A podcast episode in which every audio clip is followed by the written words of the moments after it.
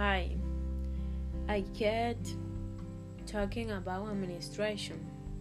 The main function of the administration are 1. Evaluate and correct.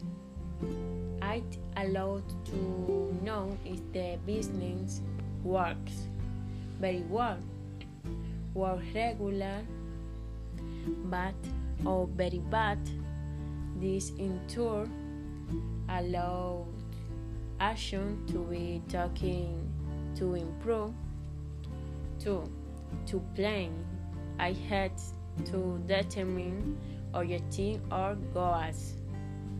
How much you want to sell each month, how much you need to buy and produce for that, how I will be done, and all the detail to know what should happen at all times in the business.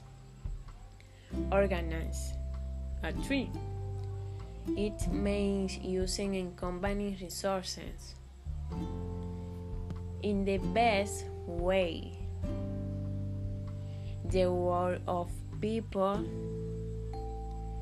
money, equipment, and time. 4. Direct and control refers to supporting employees to do the job with as guidance to me coming. Thanks for your listening.